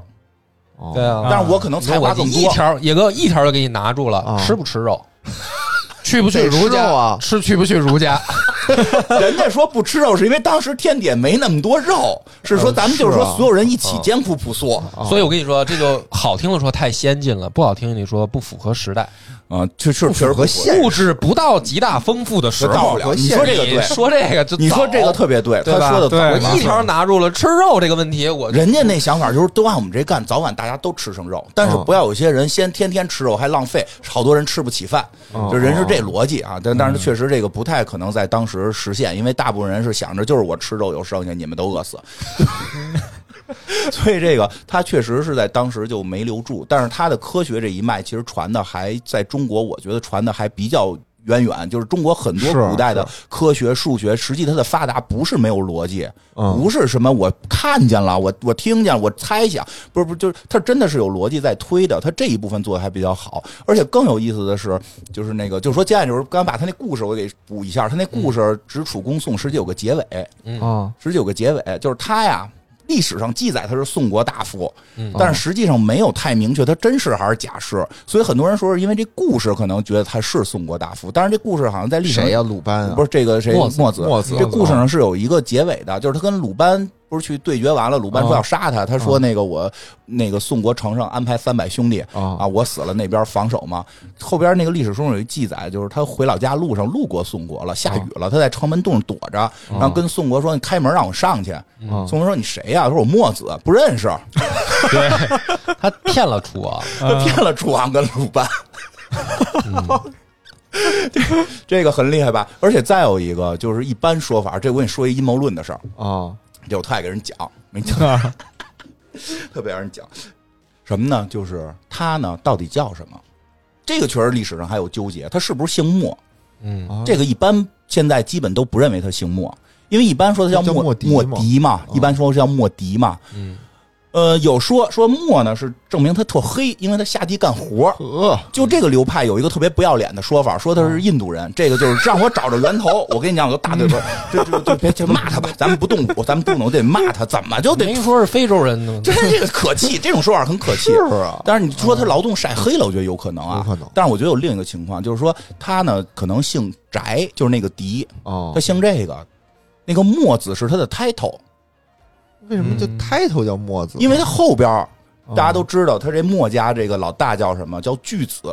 在很多那个这个网络流传的小说里都大叫巨子叫巨子，啊，他叫墨子。所以呢其实我分析跟猜测，啊，金派学说嗯，应该还有龟子，行行行行，你说吧，你说吧，我跟你讲，可厉害 了，我跟你可厉害了，我跟你可厉害了，因为他们不是做手艺哦没反嘛，应过来做呢手艺嘛，还做手啊没反应过来吧啊？墨子是什么？是但什么这个呢确实是因为我在滕州调查的时候，他们有很多对联里会写上，就是叫墨线。嗯规矩墨线，这是真正中国做手工，就是这三样神器。嗯，墨线玩过吗？嗯能拉嗯出来。线啊就做就小时候我们看嗯崩做家具崩的那个崩是吗嘣儿一崩是条啊直线。啊哦，是为什么需要这个东西？就是你做这个所有的这个手打直线手嘛手工的时候，你对直吧线是最基的基础。对嗯墨子他认为就是我是我们这个学派的这条线，哦嗯，，基线这条天下的线是墨子嗯，他再往下传的人叫巨子。巨子是什么呢？就是那个正方形，哦这个尺规作图，尺规作图嘛，就是那个尺，啊哦尺叫矩，咱们古代尺叫矩，哦所以巨子我认为指的是直角的意思， 哦，因为你做东西你直角得找着吧，对，嗯你再往下一样东西圆规，嗯这个是咱中国古代就发现的，对吧？嗯这个怎么是个圆？他好像我记得墨子书里还写了什么是圆，就是一个周长怎么怎么就转圈儿，这个就哦是圆规。画圆这这三样东西才能做出家具，或者甭说家具了，就是你的工程车也好啊，你这个也好，那也好，嗯是，要不然还真做出来是轱辘全都啊你不轱辘圆是，不是圆的？你得用这个吧。这三样，对所以我认为墨子是他的 title，他们这学派第一位老大。我是天下的这根准绳，我是这根线，我来决定谁我底下的弟子谁去哪个国家当什么大臣，他有点什么主什么呀？跨越国家概念，形成这个政党对，就是对吧？我就不说 国际的这个 international，哦就他他有这感觉，就是我信仰我们这个劳动人民的 international。英熊特纳纳熊奈尔就就就要去各个国家的当这个，当然他这没成功啊，人家后来就把他们都轰走了。哦你们老不让我们打就是仗，你们从墨子开始到巨子到龟子都给我 走，你们不让我们打仗，滚！都不要对吧。但是他那个想法是这么个想法，但是句子还有记载，那龟子是我猜的，就是再往下传，可能就是龟子就是圆规了。啊，啊就是圆规了，尺规。然后呢，这个尺规这个事儿呢，我就以前我们节目里老说，尺规这个事儿在中国古代特别重要。嗯嗯，只不过后来由于墨子这个流派被打击到神话体系里了，他一打击就进道教学嘛，就就藏道教嘛，就藏进道教嘛。所以你看我们《封神榜》里量天尺，啊，是这东西 吗？是一样的吗？在汉代出土的这个，乾坤镜，对 对，汉我意思是说，他那量天尺乾坤圈是你说那个 量是不那是现在尺子吗？你听尺规着的，尺你听着，吗你们回去搜啊搜啊，在汉代出土的女娲伏羲图里，哦伏羲、女娲一人拿着圆规，一人拿着直直角板。哦哦，因为这两个东西诞生实际上非常早的。我们现在老觉得圆规跟尺规作图，然后做什么正十七边形、高斯什么，就就就天台这那的，哦就就感觉好像是好像是跟我离我们很远。实际上是中这个东西是中国古代就有的。我们有一句话叫规矩，你有规矩对吗？对，规矩啥意思？嗯，就是圆规跟这个尺子。啊，我们以前管尺子叫锯嘛。我十四岁生日，我爸送我的生日礼物就是一把圆规一个尺子，哦说你以后他妈有点规矩。暗示你啊就是这哎个呀直角板跟 跟圆规在中国实际上古代啊，就是在这个是有非常重要的含义的，嗯，非常重要的含义。但是更有意思的是什么呢？这个圆规跟这个尺子能组成一个图形，圆规在上头，俩尖儿朝下，嗯直角板这直角在下边儿，然后拖着这圆规，啊，这是一什么呢？这个是共济会的标志。这是够阴谋论的了。嗯其实这个我觉得很正常，因为我觉得一个民族或者说一个文明啊，它发展的最底层的科学技术一定就是建造嘛。就是建造，就是你不会建造，你连建筑物都弄不起来，你怎么往上发展？对，是，所以，那你说这个共济会它是有这个，就是这个这个形状，还还也好，还是咱们什么咱们的古代有这个形状，这种巧合反而不奇怪。对，其实不奇怪啊，其实不奇怪我没有说就是他啊后来去那共边济发展嘛，会最早应该叫 Mason 吧，啊是吧？石匠，石匠。石匠。红那顶你想石啊嘛，他们就是咱们这边木匠，他们石匠，那不都得玩这个吗？对对不是这拱顶石，我说一下这拱顶就是这中济会不是老讲拱顶石嘛？拱顶石是什么？就是一个拱形的东西，上头搁一、啊就是最上边那块石头，嗯搭成一个拱桥，上那块石头拿掉，这个力结构就坏了，就全部会塌。最后搁那个拱顶石是通过那个向下的重力把整个这个桥给撑住，它也不需要打钉子。啊，咱们中国古代这个还真是个强项，咱有著名的赵州桥，哦，对吧？赵州桥还有那个歌呢，就是听过吗？赵州桥什么人歌？我说过这个，对，玉兰枝干什么人留？你说，哎，兄弟们，什么人骑驴桥上走？什么人推着小车儿压出了一道沟？嗯，柴王爷对这啊说过哦对，啊，说过，说过，咱们节目也说过。这特有意思就在这儿，这个歌的答案是什么呀？是这个哦啊赵州桥鲁班爷修。啊哎，这个玉兰石干圣人留，是张果老骑驴桥上走，柴王爷压出一道沟，但他妈这桥不是鲁班 修的，好像赵州桥谁修的不知道，有是吧呃有有有，这个是一个隋唐时期的著名的建筑师，啊我嗯们李春吧，好像是叫，记不太清了。但是呢，就这个很有意思。就说回鲁班吧，这个墨子这个说这些鲁班这是什么呢？我们后来把好多故事全传到鲁班身上了。哦，就这东西不是鲁班修的，但是大家呢就脑子里只有鲁班就是了，鲁班。只有鲁班，因为墨子这两千年消失了。不知道去哪儿了，不知道去哪儿，没有人知有印象道。了清朝后来慢慢传出来的有嗯。然后这个鲁班呢，这个是大家就口耳相传，但是你说让古人记赵州桥谁修的，就记不住鲁班吧，就都说鲁班。所以其实后来好多祖故师事爷，给搁上了，就咱成们鲁班了。咱们那个角楼，故宫角楼一说是鲁班爷那个显灵，为什么呀？就是当时你去看咱们故宫的那个角楼，它的那个建筑结构是一个非常非常特殊的一个建筑结构，好像就是呃什么。多少角多少层我忘了啊！你去有嗯反机正会南搭对，就是你去看一下，它不是像你想象就是一个四角的这么一个正规的这么一个顶子，啊然哦后就这么几层，它那个建筑结构特别复杂。嗯然后说这个故宫里边有很多故事，这其中一个就是说，也不知道皇帝抽什么风，嗯，就是说我非得造一个这个建筑要特牛逼，彰显我们屌。 哦彰显我彰不是彰显我牛逼嘛？就是说我要多少多少柱，四梁八柱什么多少角，嗯嗯十六角还是怎么三十二角，反正就是我要这东西哦，没有道理，就不讲道理，就是我就要这个。然后一产品 经理哎，就对对，就是甲方的这个没有道理的需求，我嗯就是就是皇帝今天吃顶了，就是我就要五彩斑斓的黑，嗯哦对你必须得给我弄出来。嗯 然后这帮工匠呢就傻逼了，嗯就是说说这他妈没造过呀，嗯你这现实不造出来就是大罪，嗯嗯就要杀头。这帮人已经做好了死的准备了，天天呢就是咱们就是每天都当最后一天过吧，反正就是随着工期一天天临近。然后呢，说有一天，这是故事啊，不是历史啊，这是北京传说的一个对，故事就哎正经讲点野史啊，对哪，野史净讲 正史，北北京传说的一个故事。然后那个这帮工匠呢，反正在等死的时候呢，有一天呢，有一个人这个上街啊，街溜子回来呢，就是买那个蝈蝈，嗯，嗯蝈蝈聋子好听，哎叫在这儿，反正他妈也快死了，对死了还玩蝈蝈果，那总得找点乐嘛，是吧？就是嗯哄大家开心嘛，是吧？就买点蝈蝈回来，在这儿叫，正美呢。在这玩儿呢，这工头呢就过来说：“哎，说你等会儿，你等会儿，说那个你把那拿来我看看，那个嗯蝈蝈拿来我看看。在这儿看半天，看那个蝈蝈笼子，嗯，就是这个什么四梁八柱多少角的这么一个嗯编法儿。哦，啊，说，哎，说这个东西不就是他妈这傻逼皇帝 要求的皇帝想给自己关蝈蝈笼里， 要要求的这个形状啊？对啊，他说说你哪儿买的？啊，然后说这个小伙子说就是出去溜街的时候看一个白胡子老头儿，嗯，那个在那儿蝈蝈挺好的，我就买了，嗯我也就是随便一挑。然后这工头说：“哎，说这个他妈就是祖师爷显灵救咱们，就是看你们这帮小王八蛋都已经快不行了，就是我显个灵救你们。”对，然后就造出了那个现在故宫那个四角角楼的那个形状，哦就是有这么一传说，就是祖师爷显灵救工匠，嗯就是工匠神，对，就是他就手艺人的神，他就不只是工匠，手艺人、嗯，木匠、石匠、雕梁画柱的都是他都算。对都算，所以现在咱们国家定的建筑方面的最大奖——鲁班奖，嗯鲁班鲁班鲁班奖，所以说鲁班奖下属还有类似于给到设计这个一些工业设计的奖，都在鲁班奖这个体系下。哦咱们这个是搞设计啊什么的，就可以供这鲁班爷、对啊保护神，行业保护神，王福神。对而且这个但是啊，但是其实也被黑了，哦啊，墨子彻底被打没了嘛。哦其实鲁班的故事也有点被黑，因为我们能看到，除了赵州桥这种险胜的故事，赵州桥那哦最后说是那个张果老抓了这个太阳月亮，柴王爷推着这个五岳三山从这桥上要过去，但桥刚盖好，他们这个承不住太阳的重量，然后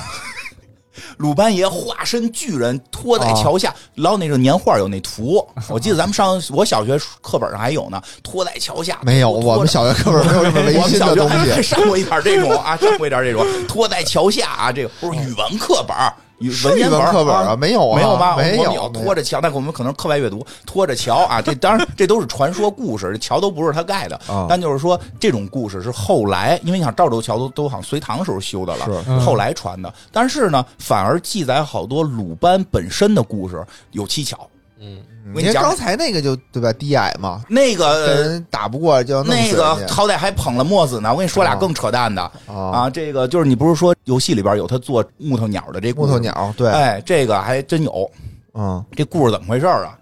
讲完这个啊，这个说呀，他手艺特行，嗯能坐这种自走车，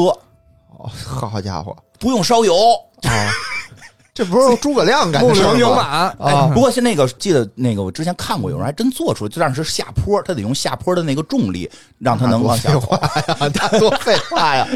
但是我觉得那会儿能做出小车来也不容易了，啊人家就是这个什么，这叫西仲吧，西仲这块儿的传人，他做嗯小车，反正咱也不知道是脚底下使劲蹬着还是烧了什么玩意儿，说能开嗯能抖，他做了一个挺好玩儿，他妈就就说的那让我坐着一玩儿吧，嗯，他让他妈坐上去了，他妈呜呜呜一开走了，再没回来。 让他很伤心，对啊，很伤心，很伤心。之后呢，说那这个工作这故事不连着，我这稍微连贯一下，哦连着的嗯是吗？反正说工作让这个让工作这个这个这不是他个，后半段他爹送走了，对呀，就是说他这得先走啊。哦不是，我就得工作，要不然去别的地方上班去，去别人打个工吧，就去别的国家长期工作了。啊工作时候就有点想媳妇儿，啊说那个咱再做一个，这回不坐车了，车不稳定，啊做一个那个机器鸟，哦就做了一机器鸟，骑着鸟咔咔咔就飞回家了，嗯跟媳妇儿就啪啪啪，啪啪啪，然后老回来，一到周末就回来啊，一到这不是人家可能甭管几天吧，反正几天就回来，几天就回来。嘿，这媳妇儿肚子见大，啊嗯，这公公急了，鲁班他爹急了啊，说这我说不清了，哦因为他这都是鲁班坐鸟晚上飞回来晚晚上回上来飞回来，完事儿早上起来就走了，爸没看见。啊这这跟儿媳妇儿说说的，现在你不是你有没有问题，是我说不清。哦然后这个这媳妇儿说：“哎呦，爸，您甭着急，这个孩子是鲁班。”我说：“你甭骗我，你甭骗我，你说是谁的，对吧？你只给我洗清就行。”他说的那个鲁班晚上回来，他做一鸟。啊我说：“哦，这个倒有点意思。我那我晚上我看看吧。”他晚上看鲁班真做一鸟，木头鸟回来给鲁班薅这儿了，说：“嘿，你小子，你做好玩意儿不让我玩儿。”哦我说：“ 爸，你爸你就别玩了。”他说：“不行，我要玩儿。” 哦说上回啊这调皮，哦上回就是你妈出事儿是不知道怎么停，嗯你这回告诉我这鸟啊怎么停，就告诉他了，摁哪个是开，扳哪个是停，上鸟就飞起来了，咔咔咔飞特牛逼，找找地儿停特高兴，啊不回来了，在外头野飞，结果飞到一地儿飞太远了，啊，飞太远了，白天降落了，一堆当地野人看见了，哟，天上下来一妖怪，打死哦他，给他爸打死了。嗯，这这 就是你听出来这故事在说什么吗？就就是这东西都没什么用，不是不是，这故事就是在讽刺说，你学你跟着他们学，你就没爹没妈；嗯，这其实懂 了吗？其实早学先这个你就没爹没妈。他早先留下了好多这种故事，就是手一认，但是总在讽刺他们，就是你干这事儿不行。就像梁波说这，因为贵族们很讨厌他们，讽刺其实就是说就跟机器猫似的，我听着就像是这把好的东西是好东西，就没使哦好， 反正就是讽刺他们，嗯讽刺他们。所以其实到后来，我听这故事有点像儒家编的，我听着也像儒家编 的，他主要是他出事儿老说人爹妈的事儿，哦，这伦理根啊老用对嗯老是伦理跟这点事 儿。还老是爹人设编妈的对哦吧？啊还老是爹妈。是对吧？这个因为爹妈最亲嘛，对吧？嗯但是我们觉得观众听众们们，最近关听众们最亲，嗯，所以这个鲁班其实， 其实鲁班有很多这种不太好的故事被传下来。哦，但是后来呢，真的是这个，我得这么说啊，就是中国古代的科学技术什么的，真的是很强盛过的。是后来这确个是实我们承认，后来可能元之后再衰败，但是我们不能说我们从来就没有过，我们觉得挺强盛过。所以这些强盛的时候，我觉得君王们也看到这技术还是有用的。所以这个鲁班后来我被捧，我觉得捧起鲁班核心就是他没什么政治思想，嗯，他要是没法捧墨子。你捧墨子，咱就得选皇帝了。墨子我就说倒霉就倒霉的谈政治，啊涉及政治对对对，他有他的其实也理念不是他那个时代，你历朝历代瞎谈政治都是容易出问题但的。他那个时代不所有人都谈政治嘛？对就对主要对他这个，那会儿没事儿，对吧？对对对对，所以他这个就是鲁班后来就慢慢慢慢变成了一个工匠神。嗯啊，在这游戏里边，就是人家能做这个。那黄月英他们可能都得在家里拜，都得拜 拜鲁班，拜鲁班。中国古代说做小人的特多，黄月英也做小人儿，这听过吧？真不知道说这个，我跟你说一个，说这诸葛亮啊说娶媳妇儿，嗯然后他他说的好多美女上门，因为他他是怎么怎么说来，那个易中天老师他是什么帅哥嘛，就是那大帅哥哦嘛，对吧？容貌甚伟，哎，对，就是这不很多叫喜帅哥叫伟哥吗？对对对对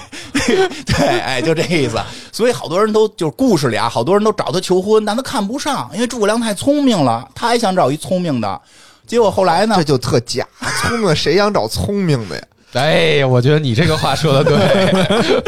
不是人家就是想更技高一筹、哦啊，你明你白你对技高一筹，就举案齐眉，对有对聊对，所以吧后来就是说，有人给推荐了，说这有个聪明的丫头，但长得不好看，就是这个这个黄老爷家黄月英这一脑袋黄毛啊，也不知道为什么姓黄也长黄毛，反正就说不好看。结果这这诸葛亮一看说可以啊，这当时形容啊 可以啊。荆襄地区博士生导 师一共就俩，不是姓庞的，就是姓黄的，就他闺女了。对，其实是有那个，你要是从历史上追，他确实是有这个原因，他有他的家家族身世的原因哦。但实际那个故事里边说，说黄月英个高，古代觉得个儿高不是特别好，个儿特高，个儿高，一米七五，哇，这啊，黄头发，一头金发，大洋马，反正故事里这么传，当时这些都是觉得不好的词儿啊，都是不好的词哦不好的词儿，儿不嗯好的词儿的词儿啊，就是这个外国人对，也不是外国人，你别老给他往外国贴，就是小那个麦色的皮肤缺啊，对，好像一皮肤不白，我记得好像说皮小肤麦色的皮不肤，不不黄头发，黄这这个现在一听挺健康的。对对，当时觉得这不合适嘛，对吧？嗯不合这适个不合就适主要是黄的可能缺锌，它不是金黄色，就是这个哦枯黄色。但是呢，说有一天诸葛亮娶了，娶了之后呢，就是开始也没觉得怎么样，但嗯是有一天家里来客人，跟媳妇儿说说的头一结婚之前都有人伺候，对吧？现在是家里要来客人了，我得宴请一下啊，嗯咱们要不然花点钱找个。厨子找几个厨子团小队厨工嗯啊，过来给干一干。他说不用啊，媳妇儿说你给你我给你亮亮手艺。啊说嚯，您这还有厨艺呢，波生导师有厨艺。说哦你等着吧， 这结果真就他媳妇儿一人在后厨忙，一哦会儿上道菜，一会儿上道菜。诸葛亮都傻了，说哟这怎么回事儿啊？哦怎么这么强啊？我进后厨看看吧， 不是藏人了吧？一看，哟，切墩儿的切墩儿，炒菜炒菜，一堆机器人在那儿干呢。 没看见是不是这故事？一堆木头人儿，一堆木头人在那儿做，太 牛逼了！这后后个来花作业，就是这个这传说嘛，所以后来他这个媳妇儿这儿学会了，说媳妇儿说这人儿就不传你了，传你个牛，传你个马，对吧？就哦木牛流马都跟他媳妇儿那儿学的，嗯，就有这个传说，真假不我估计不好说假。的假我，还什么不好说， 肯定是假这的，能是真的 吗？真 不了，真不了，可能有一人在后头蹬什么东西，然后给输送动力。真不了，真不了。木牛流马是真的，啊，这对机器人牛儿是流假马的。怎么就是真的了呢？木牛流马就木牛呢，应该就是带轮子的车，嗯，嗯它就是啊那因为那不就蜀说国车长期就运完了粮嘛吗，啊，啊，流马是应该就是这种小船，就是它能节省人力，它为的是运粮。运粮我们嗯对怎么运粮是啊，嗯就是木牛流马，这是两个，一个是车，一个是小船哦，